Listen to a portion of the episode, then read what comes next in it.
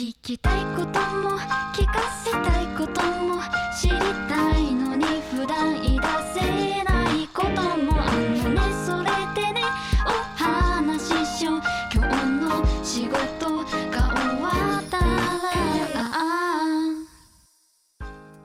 えートライバルメディアハウス公式ポッドキャスト仕事が終わったので今回は私岩山と土井がお送りします。まず簡単に自己紹介をしたいと思います。土井さんお願いします。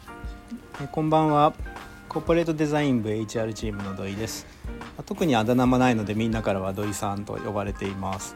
え2019年6月に入社して社歴は2年ちょっと経ちました。入社当時は中途採用業務をしていましたが現在は給与勤怠規定や制度の関連や入隊者の手続きなどまあ一言で言えば労務と言われる分野を担当しています。趣味は旅行とスポーツだったんですがコロナのおかげで無趣味になりつつあるので何か見つけようと思ってます。おすすめがあれば皆さん教えてください。という感じです。はいありがとうございます。今度私自己紹介します。えっ、と、岩山と言います。えっ、と、土井さんと同じくコーポレートデザイン部の HR チームに所属をしていて、えっ、と、入社をしたのはですね、今から2年半ぐらい前なんで、2019年の5月に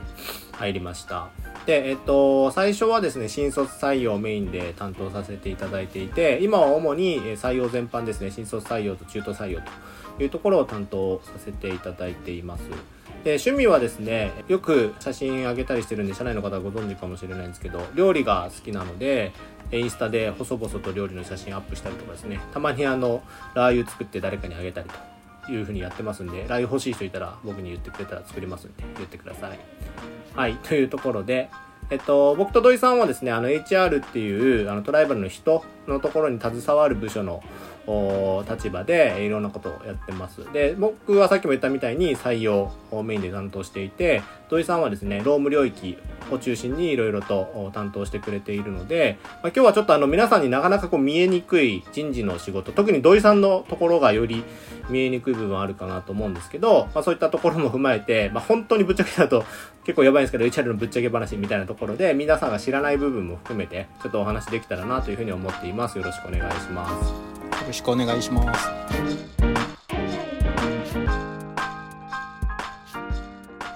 はい。じゃあ、えっと、まず、土井さんからいろいろ話してもらおうと思うんですけど、あの、ロームをやっていただいている土井さんから見て、こう、トライバルのここ面白いよとか、制度でここは面白い制度だよみたいなってなんかありますか？そうですね。えーっと制度はたくさんあるんですが、まあ、ちょっと時間の都合でここで全部話せませんけどやっぱり差し飲み制度は社内外問わず有名な制度ですね。うん。私自身もあのエージェント経由でトライバルに中途入社したんですけどやっぱりエージェントが見せてくれた会社紹介にも差し飲み制度のことが書いてあったような記憶があります。まああの知らない人のために、えー簡単に説明するとですね月に一度、えー、1人5,000円までの飲み代を会社が負担してくれるという制度で、まあ、テレワークになってからもですね、えー、と Zoom 飲みの補助制度があっという間にできたというような形で、まあ、ちょっとある意味文化というかその会議の場だけではなく普段の何気ない会話から新たなアイデアが生まれたり、まあ、これやってみようぜ的なノリから通った企画や新規事業が多く生まれているトライバルだからこそ、まあ、差し飲みの位置づけも重要なのかなと、まあ、腹を割って話すにはいい機会なんだと思います。うん。うん、あと人気があるところでいうとバージョンアップ支援金制度ですね、えっと、これはですね、まあ、社員ならみんな知ってる自己啓発の支援制度なんですが、まあ自分のスキルアップのために最大30万円まで会社が補助してくれるので上昇志向が高いトライバルの社員は積極的に使っていますね。まあ、他にも、うん、バンジージャンプとか、えー浮世離れ休暇なんてのもありますけど、まあ、意外と知られてないところでえー言うとですね MoMA という制度ですね、まあ、これは美術館の入館料を月に2000円までえー会社が負担してくれる制度です。まあちなみにあんま知られてないんですけど一応入社の時にはですね私がちゃんと説明をしているんですけど、してますね。まあ、あの感性を磨くためにできた制度なんですけど、まあ、入社オリエンの時にですね対象は美術館だけだだだけで、まあ、博物館や水族館は対象じゃないよなんていう話を私がしているのをなんとなく思い出してくれればいいかななんて思うんですけど、まあ、そんな制度もあったりします。あとは部活動もあったりとかですね、まあ、他の部署の社員と業務以外で交流する機会を提供したりとか自分のスキルを高めるサポートをしてくれる制度が多いのがトライバルの制度の特徴かななんて思ってますうん。うん。さん、あの、リモート飲みになってからやっぱヒント減っちゃったんですか？差し飲みうん。リモート飲みになってからそうですねやっぱり飲食店やってないから なかなか行く機会も減ったし、あとは、まあ、出社もしてないからちょっとしょ減ってしまってはいるけど、まあ、その分 Zoom 飲みの制度なんかは、あの使っていたりあと Zoom 飲みに関して言うと差しじゃなくてもいいので、あそっか。その辺でね。うん、利用頻度は高まってるかもしれないですね。なんかもうちょっとなんかアナウンスしてもいいかもしれないですね。たまにはみたいな言ってもいいかもしれないですね、確かに。うん最近の利用状況じゃないけど。そうですよね、うん。リアルだとやっぱなんか行くじゃないですかあれ。うん、土井さんと差し飲み行こうって言ってて行けてないっていう。初台の焼き鳥屋に連れてってくれるって話がいつ？ずっと言ってたけどコロナになっちゃって、コロナになっちゃってっていう、うん。うん。でもコロナ明けて行けるようになったらまあみんな一番こう復活を待ち望んでるのは多分差し飲みでしょうね。でしょうね。うん。なんかあのこれやってみようぜとかなんかその制度すぐ変えるみたいなので僕すごい印象的なのがあってあの結婚記念日休暇の話覚えてます？あの最初結婚記念日休暇だったじゃないですか。はいはい。あれがあの記念日休暇に変わったタイミングがあったじゃないですか。はいはい。誰か忘れちゃったけどあの、うん。事業部の人からあの結婚記念日休暇ってことは結婚してる人しか取れないんでしょうかって言われてそうですね。独身の人はっていう話があって変わったんですよね。まあうんまあ事情があってご結婚されないとかまあそういう人は取れないんですか？みたいなところでなんか結構すぐあそしたらもう記念日休暇にしようみたいになったの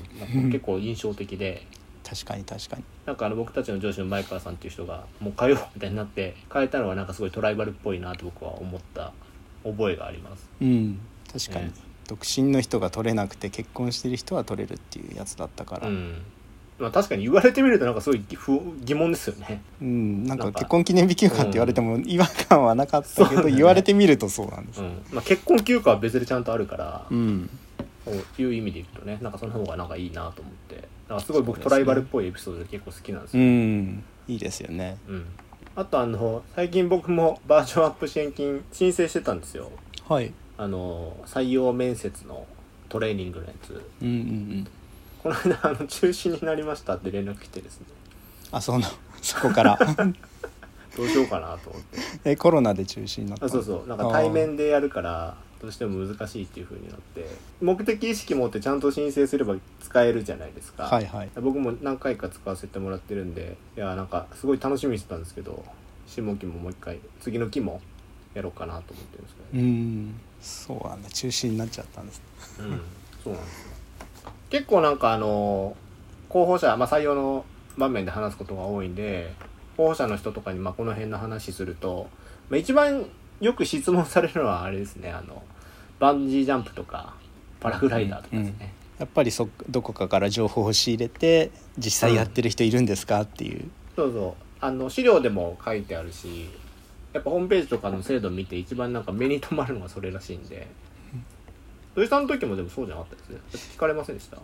聞かれましたね確かに、うん。実際やってる人いるんですか？とか あの差し飲みって本当に何でもいいんですか、うん。とか何回でもいいんですか？とか。そうですよね。なかなかバンジージャンプとかもね今行きにくいけどなんかチームビルディングの意味合いでやってるんですよとかって話すると結構なんかこう納得してくれる人多くて、面白いですけどね、確かに、まあ、早まあ、くそういうのが。によってはまあなんかうん。そのチームビルディング制度みたいにしちゃえばいいだけの話だけどなんかバンジージャンプとかパラグライダーとかってやってるのが結構トライバルっぽくてうん、面白いかなと思いますけどね、なんかこう困難とか何かをこうみんなで乗り切れた時のチームの団結力が上がるみたいな なんかそんなことを説明してたような気がする。そうそうそう。うん、うん。そうそう。まあでも結構意外と取材のなんか社内制度面白い会社みたいな取材で電話かかってきたりするのって大体パラグライダーとかバンジージャンプがきっかけじゃないです？僕入社してからでもなんか45回は多分そういう連絡来てると思うんですよねうん。あ結構やっぱりいいっすよねそういうのね。うんうん。じゃあ行きましょう。人事で行きましょう。みんなで。何？バンジージャンプ？バンジージャンプ。バンジージャンプ言えない 俺。パラグライダーならまだいけるかもしれない。行きましょうじゃあ。はい、えーっとじゃあまあいろんな社内制度がまああるっていうのは、まあ、今いろいろお話聞いてもらえると、まあ、皆さん知ってるところもあると思うんですけどあの分かってもらえるかなと思うんですけどちょっと土井さんのあの労務の仕事っていうところにこうフォーカスを当ててなかなかこう皆さん社員の皆さんとかから見えにくい部分だと思うのでどんなことをやってらっしゃるかみたいなところをちょっと話してもらおうかなと思います。はい、えー、とロームの仕事、まあ、どんなところやってるかというと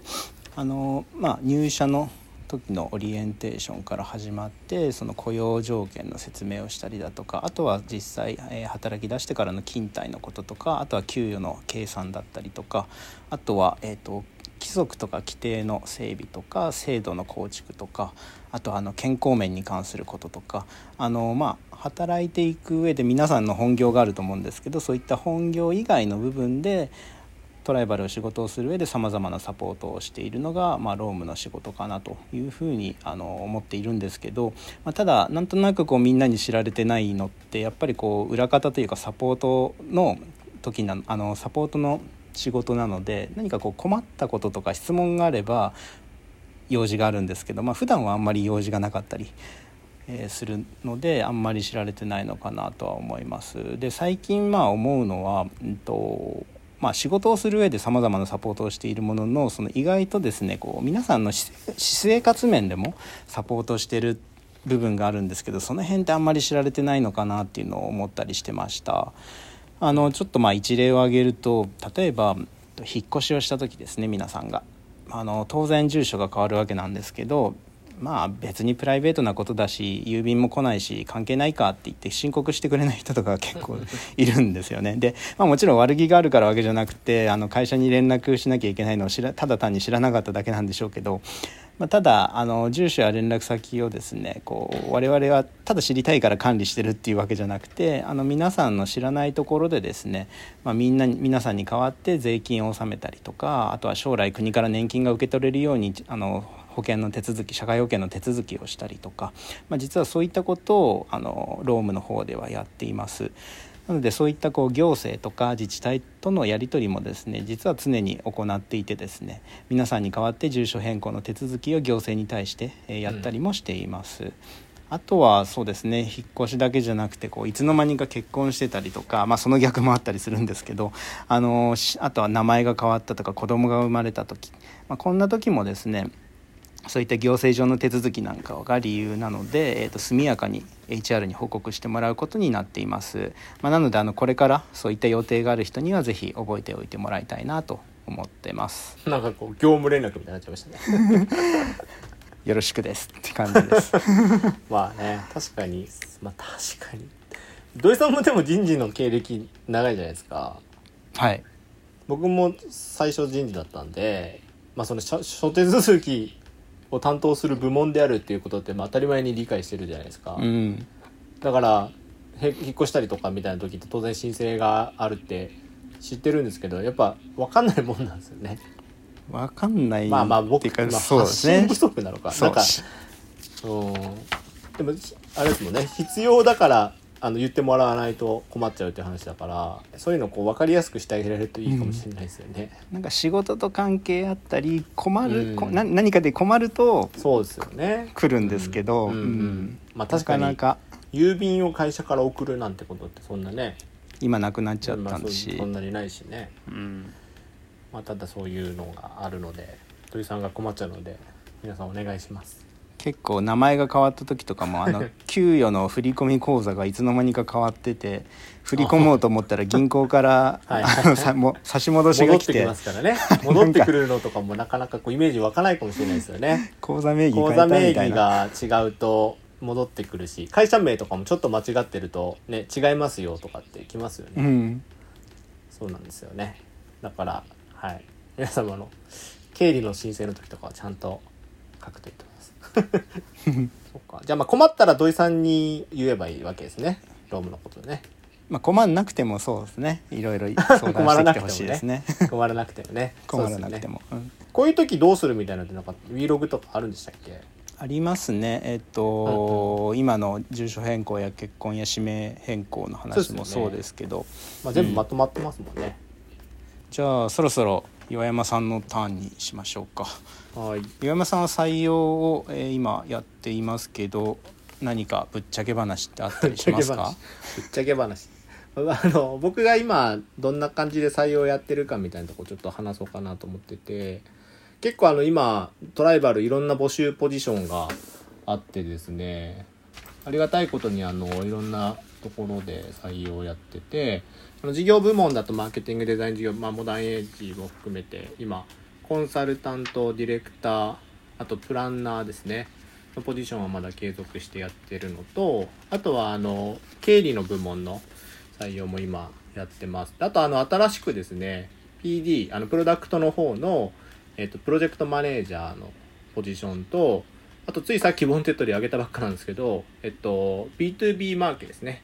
B2B マーケティングのトライバル全体のマーケティングのところの募集も始めてますというふうになっているので、まあ、結構いろいろあの募集ポジションをやっててですね。どの企業さんもそうだと思うんですけど基本的にはもう最初の接点から内定まで全部オンラインで完結できるので、まあ、そういうところはまあ一つ応募しやすいみたいなとこあるかもしれないし結構あの地方の方からの応募は増えたかもしれませんね。ああリモートワーうんリモクができるから、ートがもうそうリモートもそうだし例えばまあ地方在住だと前だと、まあ、直接行かなきゃいけないみたいな時ってなかなかうんうん応募難しいけど、まあ、将来的にとかあの東京に引っ越して就職したいと思っててでまあリオンラインで話せるから、まあ、ただまずチャレンジしてみようかなみたいな特に若手の人なんか結構増えた気がします。うん新卒なんかももう面接のたびに交通費かかってたのはリモートになったからありがたいですよね、きっと。新卒はもうほんと増えましたね、うん。そういう意味でいくと。今新卒はあの一旦終わってこれからまた23卒みたいなところをやろうとしてるんですけどえっと確かにリモートとかまあオンラインでやれるようになって地方の人からの応募はめちゃくちゃ増えましたね。なんか中途採用応募者人応募の人数は増えたってことなんですけどこうなんか面接みたいな質問ですけど求めている人物像とか こんな人が向いてるみたいなところってあったりするんですか、まああの、まあ、いろんなポジションあるんで、まあ、いろいろそれぞれ要件あるけど、まあ、ドライバーの皆さんには、まあ、釈迦に説法みたいな話ですが、やっぱり、あの、ジャストみたいなところは、すごく大事にしながら面接はしてますね。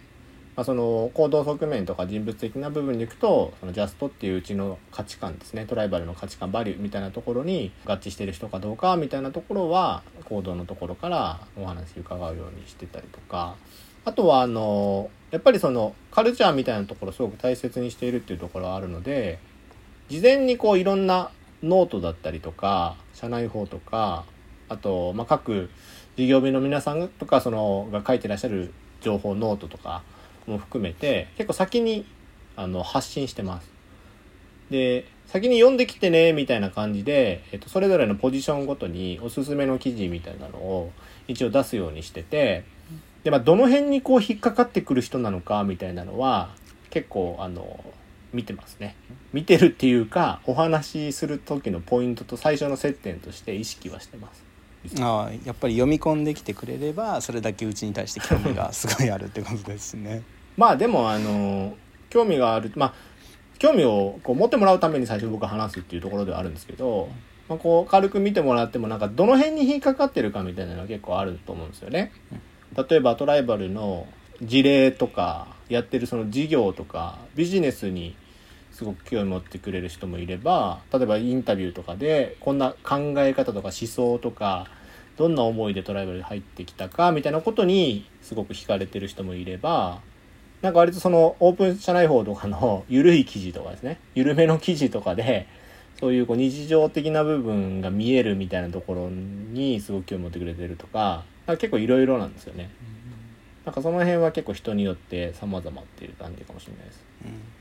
まあ結構でもあれですね。あのもともと知ってたみたいな人も多いですけどね。あトライ池田さんそうそうそう、池田さんの記事をいつも読んでその参考にしてたとかうんトライバルの公式ノートとかも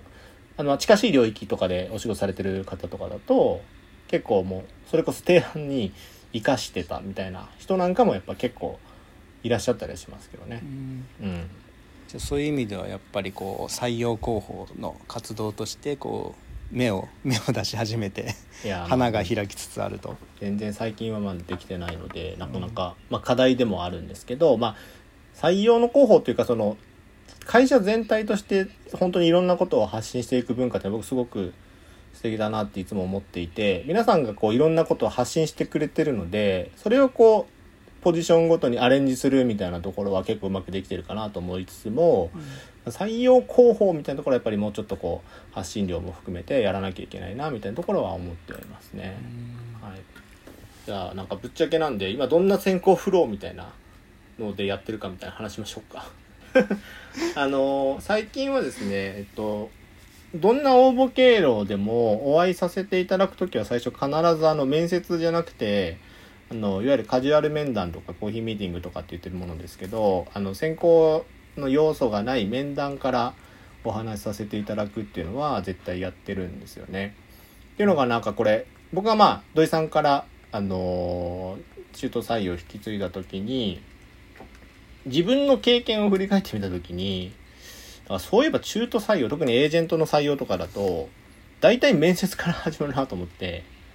そうじゃそうじゃないですか土井さんも。なんかうん最初面そうです接じゃないですか、だから一応自分でも調べるしエージェントさんからも情報はもらってるけどなんか本当はどうなのみたいなところってこう結構分かりにくい部分って実際あるなと思ってて。なのでえっと一番最初は本当にこうトライバルの事業のご紹介とかカルチャーについてまあさっき土井さんと話してた制度の話なんかも踏まえたエピソードを話したりとかあとはもともと持ってらっしゃった疑問みたいなところに極力あの答えられるような時間を設定をしていてまああの本当はみんなそのまま選考進んでもらうのが一番嬉しいですけど、まあ、聞いてもらってなんかやっぱちょっとやっぱ違うなみたいなのも実際まあいいかなと思ってるんですよね。なんか思ってたイメージと僕と話してもらった実態が乖離があるんだったらなんかそこでなんか自分の考え方とかと合わないっていうのも一つのあのまあ大事なことなのかなと思って、まあ、今そんなことをやってたりします。あとはあの極力そのトライバルの課題みたいなところとかあと何でしょうね実際やっていることみたいなところを追体験してもらえるようにしたいなと思ってるので新卒だとあの皆さんにも協力いただいてるインターンとかですね、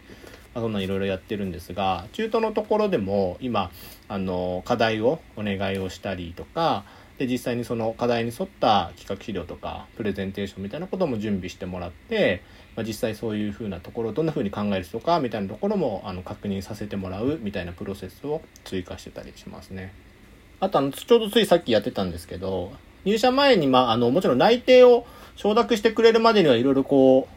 あの手この手でいろんな人と話してもらうとかやるわけですけど、あの、その後、その入社までの期間っていうのは当然こう、期間が空いちゃうんで、入社前に必ず事前面談みたいなのを最近やるようにしていて、例えばトライバルの場合だとプロジェクトベースで仕事進んでいくんで、最初どんなプロジェクトにあの入ってもらうのかみたいなところだったりとか、あとその所属してもらうチームのメンバーとの顔合わせみたいなことをちょっとやって、えっと最初の入社の時のお準備みたいなところに少しでも役に立てるような取り組みなんかも意識しながらやってたりしますね。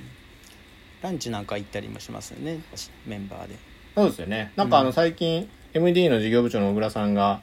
すごいいい提案してくれて、あのリモートなんでなかなかこうランチ行こうぜって言ってもこう合わないじゃないですか。うんだからあのチームご例えば今度リサーチのチームに新しい人入ってきてくれるんですけどリサーチチームだけじゃなくて他のチームの人たちがしあの曜日代わりで、えー、とランチの企画してくれてでその新しい人がそこを転々としていくみたいな。でそれでまあそうすると大体の一人の人が、まあ、あの入ってくれた人がみんなと顔を合わせられるみたいな感じでやりましょうみたいに言ってくれたんでなんかそんなのもやってたりしますね。であのトライバルって実は去年ですね。去年？中途採用一回こう止めていた時期があったのでまた改めて今年のま1月ぐらいから再開してるんですけど、まあ、リファラルをもっとどんどん積極的に頑張っていきたいなというところで、あのやりたいなと思ってるんですけど、まあ、なかなか僕自身の手が回ってないというのもそうだしあとはそのなんかすごいきみんなに聞きたいなということがあってなんかこういう情報があればとかこんなものが準備されているととってもなんか誰かに勧めやすいですとかなんかこう進めたいけどこの辺がボトルネックになっちゃうんですみたいなことをあの教えてもらえたらすごく嬉しいなと思ってなんかその辺をいろいろこう聞ける機会みたいなのは作っていきたいななんていうふうに最近は思ってたりします。まあ、確かにこう、誰かいい人いないというか誰か紹介してよって言われてもなかなか難しいものがあるし、まあはそれが就就職というか採用の活動となると余計にこう難しかったりする。そうなんですよね。はい。まあ岩山さんがジャッジするんだみたいななんかそんな風にこう思っちゃうとあれかもしれないですけどまずあのさっきお話ししたみたいにあの本当最初ザックバランにお話しさせてもらうっていうところから始めてるのでまあ気軽にっていうとちょっとまだあれかもしれないですけど何かもし気になってらっしゃる人がいたらあのお話ししましょうって言ってますっていうメガネのおっさんがみたいなぐらい言ってくれたら 全然いいかなと。僕は思ってるんですけどなかなかその辺をうまく伝えられてないのは反省かなと思うんで何かこう皆さんからもこういうのあったら嬉しいとか助かるみたいなのがあればぜひ言っていただけるとすごく僕もあの一緒にやっていきたいなと思うのでお願いします。ちなみにその最初のうん。面談カジュアル面談はその紹介した人も一緒にこう3人でやることもできるんですか、あもうそれ全然できますよ、あのーどっちでも大丈夫です。任せてもらってもいいしえっと3人でまあこう話すっていうのも全然いいですし、うんうん。まあ、例えばもうすごい具体的にこうなんかこうこの人の話聞きたいみたいなのとかも、まあ、関係性があれば聞けたりするじゃないですか。だったらまあ例えばそういう人と一緒に入ってもらうっていうのも全然ありだと思うし。うんなんかその辺はもう本当にこうそういう風なところの場のアレンジは僕がいかようにでもやるので、何かこう要望があったら言ってもらったらもう本当にどういう風にでもできます。じゃあ何かあれば岩山さんまで要望を上げてくれってことですね。そうですね、うん。結構あの面談とか1対1より割とふあの N 対1みたいなの結構面白くて、っん。ていうのはそのなんか1対1だとまあその候補者と会社の人っていうまあ関係性にまあなるじゃないですか、まあ、当たり前だけど、でもその会社の人が複数いる状態だと例えば僕と土井さんの掛け合いを見れるみたいなのって結構面白かったりするんですよね。うんなんていうんですかいつもの感じでこう話したりとかするじゃないですか。でそういうのってなんか結構やっぱりこうなかなか見えづらかったりするんでなんかそういう雰囲気を感じてほしいとか知りたいとかっていうことだったらなんかそんな風にやるのもいいかなと思ったりします。まあ、実際あのクロージングの時とかなんか意識したりしてますけどね。うんあのあえて1対1じゃなくて2対1みたいな感じでチームのそのいいつもの掛け合いを見てもらうような場を作るとかは意識したりしてますね。はい。まあ、そういうのをなんかこうオープンな会社だと思ってるのでそんな感じでやってるのもいいと思います。はい。じゃあもうだいぶ話したんでこの辺で大丈夫かな？はい。じゃあ、えっと、今日はですね、えー、トライバルメディアハウス公式ポッドキャスト仕事が終わったので、あの、HR チームの会ということで、えー、岩山ととえがお送りしましたので、次回の配信もぜひお楽しみにしてください。ありがとうございましたあり。がとうございました